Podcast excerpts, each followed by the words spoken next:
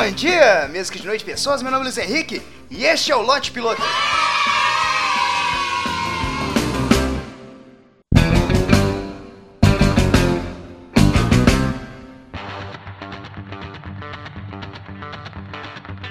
Cara, às vezes eu fico pensando sobre como é que é o outro lado da vida. Depois que morrer, como é que vai ser? Será que vai ser igual o filme Nosso Lar? Todo mundo de branco, morando em umas casinhas iguais, tipo a que o Majin Buu fez pra morar com o Mr. Satan, saca? Eu tendo a não acreditar. Morreu, acabou. Eu parto da seguinte lógica: eu não tenho memórias de como era antes de eu nascer. E se eu deixar de existir, no caso morrer, vai ser a mesma coisa, não vai ter nada. Eu sei, não tem sentido nenhum, mas é da forma que meu cérebro funciona, quando ele funciona. Mas a maioria das pessoas acredita em um grande julgamento quando você morre.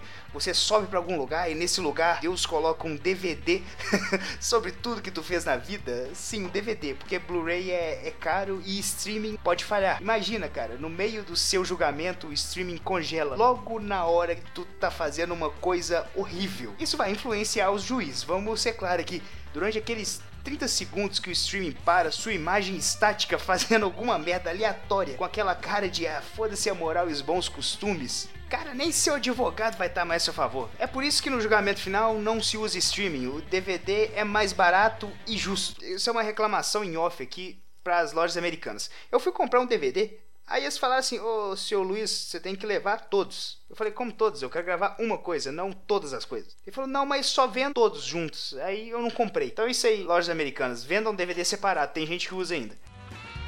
Cara, mas o início do outro lado da vida é basicamente isso: coloca um DVD seu e Deus vai te julgar. Possivelmente olhando e pensando: Aí, aí fica difícil, né, filho? Aí também você não colabora. Você tem que me ajudar a te ajudar.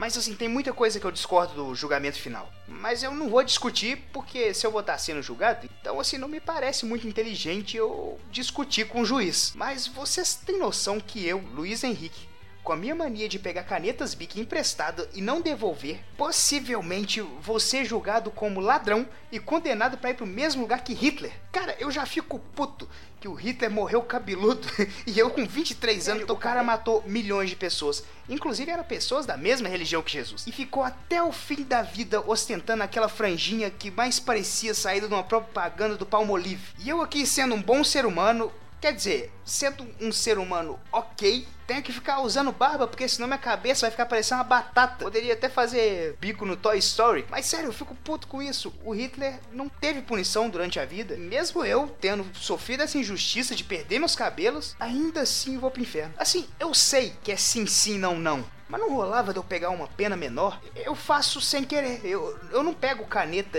bique de sacanagem. Eu, eu tô sem, peço emprestado e não consigo devolver porque eu esqueço. Tá certo que não existe nenhum esforço da minha parte para tentar devolver. Mas ser condenado ao inferno por conta de caneta bique aí já é sacanagem, né, velho? Deve ter alguma pena mais razoável. Serviço comunitário. Posso, sei lá, por algum período ficar fazendo incorporação em centro espírita. Assim, não tem necessidade de sofrimento eterno. Eram canetas bique. Se eu não pegasse, a pessoa ia perder. De alguma forma, ou pior, e estourar no bolso da pessoa. Eu tô só fomentando o mercado de canetas. Bic tá forte aí, vendendo caneta pra caramba. Hoje, muito minha culpa. Ela quase não vende aparelho de barbear. Por quê? Porque eu não pego emprestado. Se pegasse, já tinha passado de gilete há muito tempo. Mas nessa coisa de ser cético sobre o julgamento final, o outro lado da vida, eu tava pensando, o ateu, cara, o ateu tá arriscando demais. Imagine que você acreditou no Senhor a vida toda, morreu e no fim das contas Deus não existia. Simplesmente não te aconteceu nada.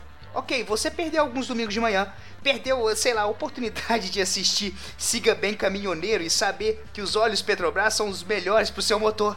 Mas é isso aí, cara. Vida que segue, quer dizer, tu vai estar tá morto, então morte que segue. Tu não apostou com a sua eternidade, sabe? Mas o ateu, cara, não. Para ele é arriscado. Que ele passou a vida toda falando que Deus não existe. Aí ele morre e o cara tá lá só esperando para apertar o play no DVD do julgamento com aquela cara de: E aí, irmão? Quer dizer que eu não existo?